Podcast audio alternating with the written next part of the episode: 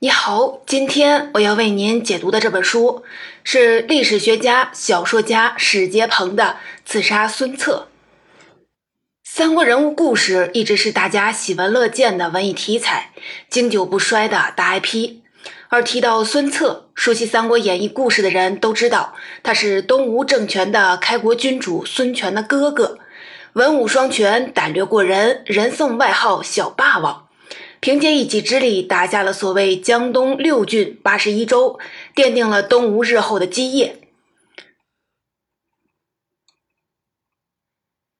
但不幸英年早逝，遇刺身亡。本书就是以孙策遇刺的历史真实事件为背景创作的虚构小说。然而啊，在本书中，孙策仅仅是一个露面次数不多的配角。更不是什么光彩照人的正面人物，而是一个恣意残忍、盛气凌人，给江东人民带来了苦难和灾祸的反派，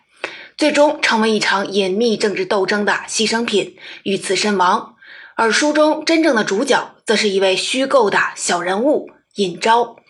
他的善良和卑微与孙策形成了鲜明的对比，而恰恰是尹昭最终出于义愤的反戈一击，把原本高高在上的孙策拉入了覆灭的命运。本书的作者史杰鹏，笔名梁惠王，曾担任北京师范大学古籍与传统文化研究院副教授，是研究古文字学和先秦两汉文献的专家，同时创作历史题材小说。以笔法简洁凝练著称，先后创作了《亭长小舞》《赌徒陈汤》《赤壁》等等作品。而这本《刺杀孙策》是史杰鹏创作于2017年的三国题材中篇历史小说。由于作者史杰鹏深厚的历史学研究功底，尤其是古典文献研究学养。因此，在本书当中，他为我们精确地还原了汉末三国时代的各种社会生活细节，使得这个原本就建立在真实历史事件基础上的故事，让读者更加有一种身临其境的感觉。同时呢，几条紧张曲折、草蛇灰线的线索，又引导读者追随着叙述的节奏，一步一步地去探究幕后的真相。最终结局降临时，我们就会发现真相远比我们想象的复杂残酷。接下来我就分成三个部分为您介绍本书和相关历史事件人物的背景。首先呢，我来为您简单的叙述下本书的大致的情节梗概。而在第二部分当中，我们一起来看看孙策在历史上的真实生平与事迹。最后，我再为您解释下。孙策之死反映了孙吴政权本身一个致命的矛盾与缺陷，而这个矛盾与缺陷如同血咒一样，自始至终缠绕着孙吴政权，不断的将他的统治精英送进了死亡的深渊。在小说的一开头，作者史杰鹏写了三个情节短小的楔子，看似互不相连，但却给作者留下了三条破解情节玄机的重大线索。其中和主线故事关系最大的一幕是刚刚占据了江东六郡的小霸王孙策，在一场盛大的酒宴上，当众处决了曾经起兵对抗自己的前吴郡太守许贡。随后，故事的画面一转，来到了会稽郡丹阳县附近的一个偏僻的小城里，这里叫次郎驿，和谢子中腥风血雨的一幕截然相反。虽然适逢乱世，但这里百姓的生活还算平静安稳。主人公尹昭年过三十，原本是一个老实的农夫，因为粗通文墨而被丹阳县官府提拔为县庭的一名编外的仓吏。县庭是汉魏时期最基层的朝廷执法司法机构，而编外仓吏说白了就是一名管理仓库的外聘临时工，薪资微薄，工作繁重。从一出场，作者史杰鹏就赋予了主人公尹昭一种小人物独有的善良和温暖。他身上的责任和担子很重，在家里，尹昭同时是孝子、慈父和尽职的丈夫；在衙门里，他兢兢业业、任劳任怨；在同事里，尹昭有个好朋友燕崇，刚刚十七岁。两人之间可以说是推心置腹，无话不说。而且燕崇和尹昭十一岁的女儿尹芝也是青梅竹马，情投意合。尹昭已经和妻子商量好了，等待女儿成年就撮合两人之间的好事儿。然而啊，这种平淡而宁静的生活注定就会被打破。一天晚上，尹昭收到了一封来自县庭的甲级公文，征调他和燕崇到缉捕盗贼的部门贼曹效力。原来丹阳县出了一件大案，县庭里的三个吏员居然离奇失踪。最严重的是，其中有一个叫韩立，韩立是孙策麾下名将韩当的侄子。所以，县庭不得不临时的增派人手紧急搜寻。正在漫无头绪之际，尹昭和燕崇却因为主角光环交了好运。在丹阳县城的市集上，两人遇到了农夫百里军。尹昭当年曾仗义执言，让百里军免于牢狱之灾，所以百里军特地的透露了一条重要的线索，说自己可能是知道韩立等人最后踪迹的目击证人。三天前，他在山上砍柴时。偶遇过韩立，当时三人正在以弓箭打猎，于是啊，尹昭和燕崇紧急前往现场，但发现的却是韩立等人支离破碎的尸体。韩立等三人到底死于谁手呢？作者史杰鹏灵活地运用了悬疑推理小说的经典写作手法，并没有立刻的揭晓。但是为了节省时间，我就在这里直接的剧透了。这是小说一开头被孙策在酒宴上处死的会稽太守许贡的三个家客。这三个家客得到了情报，孙策近日可能来到丹阳。为了给主人报仇，他们分别在丹阳县的闹市以及丹阳县附近的山中设立了两个据点，准备见机行事。却不巧在山里遭遇了前来打猎的韩立一行。为了防止踪迹暴露，只能痛下杀手。然而啊，在打斗中，夹克随身携带的许贡的印信却遗落在了现场，并被尹昭捡到。所以，尹昭固然发现了一条破案的重大线索，但也把自己迅速的牵扯进了一个无比凶险的阴谋陷阱。当然，尹昭可能觉得自己时来运转了。在面见韩当汇报案情之后，县令亲口的委派他临时担任贼曹的曹使，等于今天的派出所副所长，并且承诺，如果能顺利的破案，抓到凶手，就给尹昭正式的转正。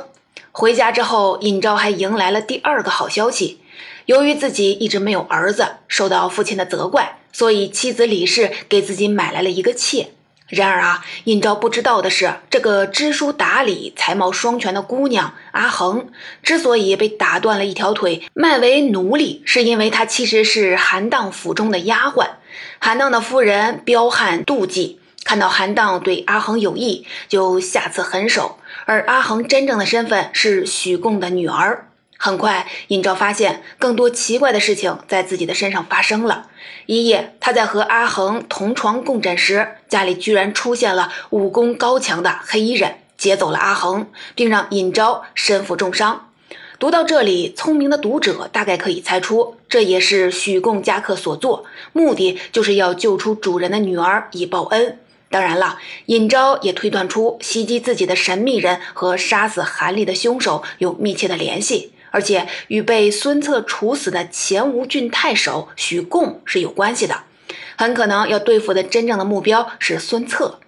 由于自己养伤在床，且人微言轻，尹昭把这条线索连同作为证物的许贡铜印交给了自己的堂兄尹赏。因为尹赏在丹阳太守府里做官，而刚刚到任的新任的太守就是孙策的弟弟，未来孙吴政权的开国君主孙权。但是啊，尹赏却是一个自私小人，直接就把功劳算到了自己的头上。不过，所谓善恶终有报，一心以为自己能够飞黄腾达的尹赏，却在丹阳行宫觐见孙策时，因言语之失，被喜怒无常的孙策用铜镇纸打碎了头颅，当场便领了便当。接下来，尹昭的生活如同一只受伤的飞鸟，急剧向下坠入低谷。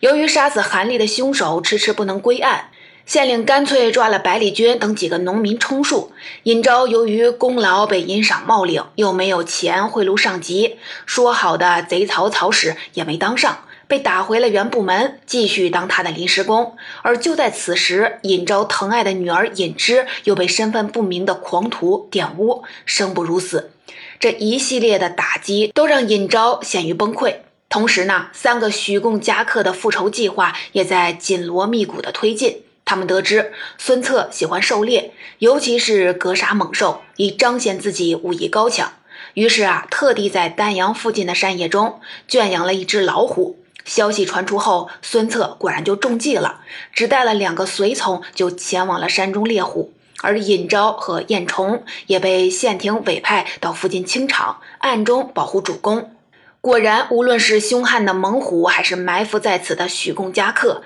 都不是孙策的对手，被孙策轻松的解决。在搏杀中，暗中潜伏的尹昭却发现孙策胸口有三道鲜明的伤痕，以及八个撰写的纹身，而这正是尹之描述中玷污自己的狂徒的特征。刹那间，狂怒的尹昭也变成了刺客，用弩箭射伤了孙策，两人陷入了近乎野兽的肉搏。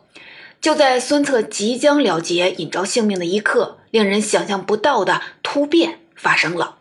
孙权手下的心腹重臣张昭出现在了现场，轻松杀死了负伤的孙策，同时也将燕崇灭口。只有尹昭一个人侥幸逃脱了性命。所谓螳螂捕蝉，黄雀在后。原来，无论是尹昭、燕崇，还是许贡三家客，甚至孙策，都没有想到。自己不过是一场深不可测的政治阴谋当中的一枚棋子。当然了，在正史的文献中，孙策遇刺后并没有立刻的死亡，还有时间安排身后的大事儿。但是在小说中，作者史杰鹏则暗示是急于夺位的孙权暗中操纵了这场针对自己兄长的暗杀行动，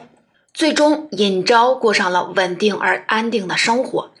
但是这场巨变带给这个小人物的损失却无可弥补。首先是许贡三家客在行刺的行动前给尹昭留了一封书信，把阿衡托付给了他。但是等尹昭找到阿衡的时候，他已经平静的死去了。我想啊，也许这个聪明通透的女孩，经过历番劫难，感觉乱世为人始终逃不过受苦两个字，所以选择了自行了断。其次，作者又写尹昭乘车路过次郎驿城门口的空地。那里曾经住着一个在战乱中流离失所的残疾乞丐。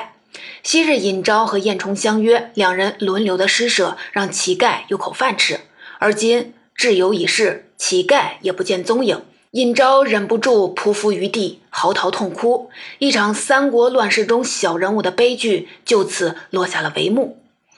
以上就是这本小说《刺杀孙策》的主要内容。当然了，大部分的情节都是作者史杰鹏基于历史真实事件的虚构。接下来，我就结合这本小说提到的历史事件与人物，来给你讲一讲真实历史上的孙策到底是一个什么样的人物。一提到孙吴政权，大家就有可能想起《三国演义》里刘备三顾茅庐与尚未出山的诸葛亮进行了隆中对的时候，对江东孙氏的评价叫做“具有江东伊利三世”。所谓的三世，就是孙氏集团头三代的领袖孙坚、孙策以及孙策之弟孙权。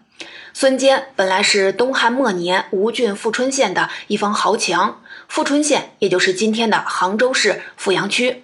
东汉末年黄巾起义爆发后，孙坚就响应朝廷的号召，率领部众北上征讨黄巾军，因为战功卓著，被封为了长沙太守。后来参加袁昭组织的讨伐董卓的联军，在正史中，董卓麾下的猛将华雄也被孙坚斩杀。孙氏集团虽然崭露头角，但由于实力不足以割据一方，只能依附袁术。汉献帝初平二年，孙坚奉袁术之命进攻刘表，不幸在襄阳战死。孙坚战死沙场后，年轻有为、雄心勃勃的孙策就成为孙氏集团事实上的第二领袖。继位之后的首要大事就是护送父亲孙坚的灵柩回乡安葬。但是啊，根据史书的记载，孙坚的灵柩并没有回到富春，而是被匆忙地安葬在半路的曲阿，也就是今天的江苏丹阳市。军事历史学家宋杰分析说，这个看似不起眼的变故，可能就是吴郡太守许贡从中作梗，不许孙策一行途经吴郡的归乡。鉴于许贡一向与孙氏家族不和，而这个举动可谓是旧恨未了，又添新仇。由于孙坚死后，部众大多数被袁术收回，所以孙策也不得不和父亲一样，暂时的依附袁术，以求发展。为父亲孙坚报仇。此时的孙策虽然兵微将寡，但已经有了完备而宏大的构想，那就是夺取江东，割据一方。如果北方形势有变，再趁机进取中原，挟天子以令诸侯。东汉末年，所谓江东，也就是丹阳、吴、会稽三郡，囊括今天的苏南、皖南、浙江全省与福建北部。这里土地肥沃，物产丰富，东临大海。西北有长江天险，西南又有丘陵山地为屏障，可谓自成一体。这个战略构想背后的主要的贡献者是江都名士张宏。可以说，张宏之于孙氏家族的作用，堪比诸葛亮之于刘备。不过，狡猾的袁术看出，孙策虽然年轻，但已经英名在外，胸怀大志，不会长期居于人下，所以只从孙坚旧部中拔出了千余人，交给他统帅。但好在曾跟孙坚征战的程普、韩当、黄盖等猛将也回归了孙策麾下，构成了日后孙吴政权在军事上的中坚力量。袁术委派给孙策的第一个任务就是攻打和自己有矛盾的庐江太守陆康。孙策用兵神速，大获全胜，生擒陆康。随后，在公元一九五年，孙策又奉袁术之命渡过长江，挥师东进。征讨朝廷委派的扬州刺史刘繇，孙策一去如同蛟龙入海。经过五年的征战，先后击败刘繇、王朗和许贡等原本东汉朝廷委派的地方官员，夺取了丹阳、吴、会稽三郡，并着手平定江东境内的山岳民族部落势力和地方豪强，巩固自己的统治。公元一九七年，孙策更趁袁术称帝、四面受敌之机，和袁术决裂。再次夺取庐江、江夏、豫章三个郡，同时宣布归顺朝廷，为自己长期合法占据江东打下了基础。然而啊，孙策势力的急剧膨胀看似势不可挡，但却种下了日后困扰孙吴政权的一大隐患，也就是和江东本土地方势力各门阀大族的矛盾。首先，孙策大军进入江东时，他的身份是袁术的部将，部下的武将和士兵不是来自淮南，就是来自北方，这就让江东世家大族认定孙氏集团是来自北方的侵略者。当时江东地区的本土的门阀家族为首的是顾、陆、朱、张四家，称为吴郡四姓，他们通过联姻互通生气，彼此支撑。但是啊，孙策出战庐江，打击的敌人陆康就是吴郡四姓里陆家的领袖人物，而陆氏家族居住在庐江的就有百人之多，其中超过半数死于了这场战乱。随后被孙策所击败的王朗、刘繇、许贡等人，要么本身是江东本土的名门，要么是来自北方、出身相同的门阀。对江东本土精英抱有一个友善合作的态度，很多江东世家弟子都在他们手下做官儿。这样一来，孙策当然也被视为江东地方势力的敌人。更糟糕的是，孙策为了稳定孙氏集团在江东的统治，采取了铁腕政策，对拒不合作的江东本土的精英人物实行毫不留情的杀戮。用史书上的话来说，就是诛其英豪。那么，死在孙策手上的江东精英有哪些呢？首先，我们就来看看许贡，他的死是小说里引发孙策遇刺的主要的导火线。早在孙策率军渡江之时，许贡就上奏朝廷说，孙策是一方枭雄，留在江东必然成为独立于朝廷的割据势力，要求朝廷征召孙策前往中央做官，相当于调虎离山计。在被孙策击败后，许贡又投靠了严白虎，继续的和孙氏集团对抗，直到大势已去，才不得不投降。此时，许贡送给朝廷的奏章又被截获，于是愤怒的孙策下令处死了许贡。另外，还有会稽郡名士周新。曾经聚集自己的部众，帮助王朗抵抗孙策，最后兵败身死，全家也被孙策诛杀。还有一位会稽名士孔融的好朋友盛宪，孙策一直忌惮他的名声和才华，想处之而后快，但未曾动手，自己就被许贡的家客刺杀。孙权继位后，孔融曾经想搭救盛宪。求曹操以朝廷的名义下旨征召盛宪去许昌做官，但诏书未到，孙权就已经处死了盛宪，并把他的妻女家人罚没为奴隶。这一系列残酷的杀戮，几乎把周家和盛家这两个会计当地的门阀大族连根铲除。作为旁证，自三国之后曾经煊赫一时的周盛两家，在各类的历史典籍当中就已经泯灭无闻，再没有什么出类拔萃的人物出现了。当然了，还有一些江东精英人物，虽然侥幸活命，但下场却非常的凄惨，可以说生不如死。比如说王胜，王胜是吴郡嘉兴人，还和孙氏家族有交情，但是并不赞成孙氏集团占据江东，于是起兵反抗。战败后，王胜自己因为孙策母亲吴太夫人的求情，捡了一条命，但全家却被孙策处决。所以啊，在江东精英世家大族看来，孙策和他代表的孙氏集团是对自己欠下了累累血债、不共戴天的仇人。孙吴政权与江东本土势力的早期关系更是势如水火。我们今天再看这段历史，也可以感知到正史中那个高大上的孙策和史杰鹏这本小说中的孙策，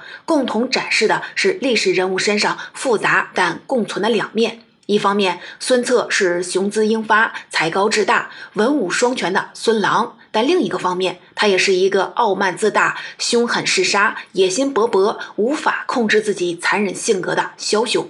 我个人觉得，这种残忍很可能来自童年创伤，也就是父亲孙坚过早的亡故所带来的极度的不安全感，或者天生的暗黑三角人格。实际上，这种人格特征出现在很多成功人士身上。这种人格具体来说有三个重要的特征：为达目的不择手段、极度的自负和自恋，以及追求刺激、缺乏共情的能力。在小说中，作者史杰鹏通过简洁有力、近乎白描一样的叙述，成功的把孙策身上的暗黑三角人格描绘得淋漓尽致。不过啊，打江山是一回事儿，坐江山又是一回事儿。孙策在经略江东时，也逐渐的发现，要想在江东立足，没有本地世家大族的支持是不可能的。所以，孙策对愿意和自己合作的江东精英，也采取了礼贤下士、重用信任的态度。在这个阶段，前来投靠孙氏集团的江东精英，包括出身丹阳的名将朱志，出身会稽名门于氏的名士于帆，来自钱塘名门权氏的权柔，以及董袭、林操等人。另外，孙策在临终时在继承人上的选择，也体现了这种从思考如何打天下到如何治天下的心态转变。孙策之所以选择弟弟孙权，就是因为看重孙权相对仁厚的性格，以及出色的人才任用和人际关系处理能力。这些特质能够继续的贯彻自己驾驭江东史家大族，把他们变成孙氏集团支持力量的基本政策。在孙权上台后，随着他逐渐的推行怀柔政策，以及孙吴政权的日渐巩固，尤其是在公元二零八年赤壁之战以后。江东境内的本地精英对孙吴政权的态度，从一开始的抵制与旁观，变成了接纳与拥护。到了公元二二三年，也就是黄武二年，出身吴郡名门的名将陆逊就率领群臣上表孙权，请他称帝。这标志着江东大族彻底的承认了孙吴政权的统治合法性，把这个曾经的外来户尊奉为正统。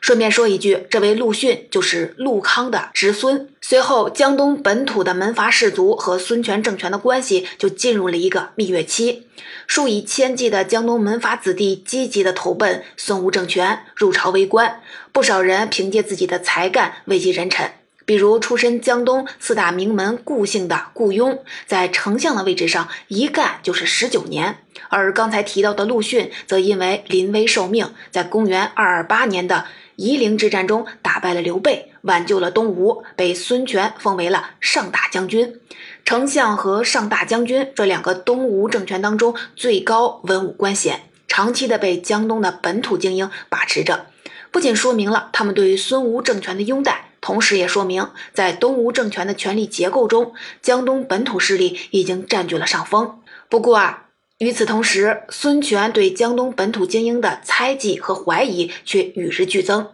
本来，孙吴政权的稳固发展是依靠两条腿走路：一条是曾经跟随孙坚、孙策来到江东的老部下，由于出身籍贯多在淮泗地区，也就是今天的苏北、皖北至豫东地区，这批文臣武将将被后世的历史学家们称为怀四集团。《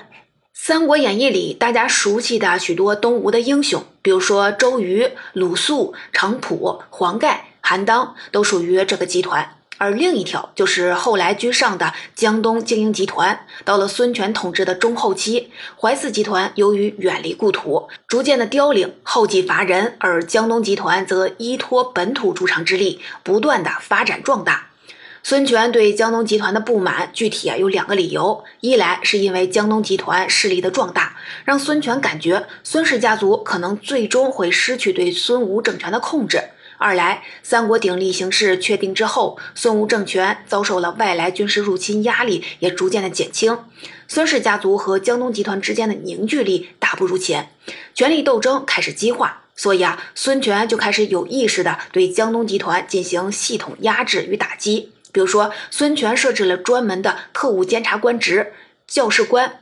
对朝廷的重臣，尤其是江东大族进行暗中的监视，抓到把柄后就罗织罪名，下狱严刑拷打，务必呀办成大案铁案。公元二三八年，在孙权的支持和授意下，校事官吕一诬陷出身江东的重臣名将朱据收取重金贿赂，其矛头直指丞相顾雍，一时间风声鹤唳，其他江东的本土重臣如陆逊等人人自危。随后，由于太子孙和受到江东本土势力的支持和拥戴，孙权敏感的神经又被触动了。会不会在自己死后，江东集团通过操控太子孙和，彻底的控制孙吴政权，甚至取而代之呢？于是，孙权通过扶持自己的另一个儿子鲁王孙霸，来试图的制衡太子的势力，形成了动荡的两宫争霸局面。很快，两宫之争就超出了孙权的掌握。最终引发了一场血腥的大清洗，史称两宫案。最后，孙权不得不先废除太子孙和，再强令鲁王孙霸自杀，同时重点打击那些在两宫之争中犯下过失、站错队的大臣。不用说，江东本土文武官员是重点的打击对象。太子党的领袖丞相兼上大将军陆逊忧愤而死，骠骑将军朱据被迫自杀，丞相顾雍。两个儿子顾谭、顾城兄弟被流放，客死异乡。江东本土精英势力几乎被一网打尽。感觉大局已定的孙权立幼子孙亮为太子，选择出身淮泗集团的重臣诸葛恪担任顾命大臣。然而啊，江东精英毕竟是根基深厚、人才济济，孙权自以为高明的安排并没有达到目的。孙权死后不久。两宫相争的余波，导致江东本土势力和孙氏集团之间的斗争再次激化，大批孙吴政权精英死于内杠，包括诸葛恪、孙权时代重臣张昭的孙子张成，出身孙氏家族的重臣孙琛五兄弟，以及朱据的两个儿子名将朱雄、朱损兄弟等等，孙权重臣玄宗的侄子。统兵大将全瑞害怕内乱殃及自己，干脆率部投降了曹魏。可以说，这个由孙策进占江东、诛杀许贡等江东精英引发的政治矛盾，宛如一道吸附在孙吴政权身上的血咒，直到孙吴政权彻底的灭亡，才宣告了解除。总结到这里，史杰鹏这本刺杀孙策的故事梗概，以及相关人物与事件的历史背景、来龙去脉，我就为您介绍到这里。动荡的大历史背景下，小人物颠沛流离，被命运裹挟，或奋起抗争的故事，始终是文艺创作绝好的主题。从整体上看，《刺杀孙策》是一部以悬疑为表皮、历史真实事件和虚构补白为骨架的反英雄小说。作者史杰鹏在接受采访时，曾经坦然表示：“我的历史观和很多人不一样。”孙氏家族在江东巧取豪夺，非常残暴，以不讲信用著称，基本上是一个没有什么文化的家族。确实啊，以历史研究为主业的史杰鹏更容易在浩如烟海的史料中感知到历史的侧面与黑暗面。在传统的正史记载的那些帝王英雄史诗的背后，是千百万无名百姓的牺牲和血泪。反过来说，在黑暗的现实中，还能保持良知与正义感，挺身而出，奋起抗争，侥幸在史书上留下只鳞片爪的小人物，才是更符合中国传统文化精神的真正的英雄。他们的光芒虽然微弱，却始终存在。说到这里，让我们再放宽一下观察历史的视野。孙策与许贡之间结下的血仇，实际上反映了东汉末年乱世当中，孙吴、蜀汉、曹魏政权面临的一个共同的难题，那就是身为外来征服统治集团，如何压制疆域内的本土经营门阀，最终为己所用。不要说以严刑峻法著称的孙吴和曹魏。就是以东汉正统和仁爱宽厚为自我标榜的蜀汉，历史记载间，我们也能感知到刀光剑影的权力暗战。最终，这场漫长的权力斗争，随着西晋的统一而暂时告一段落。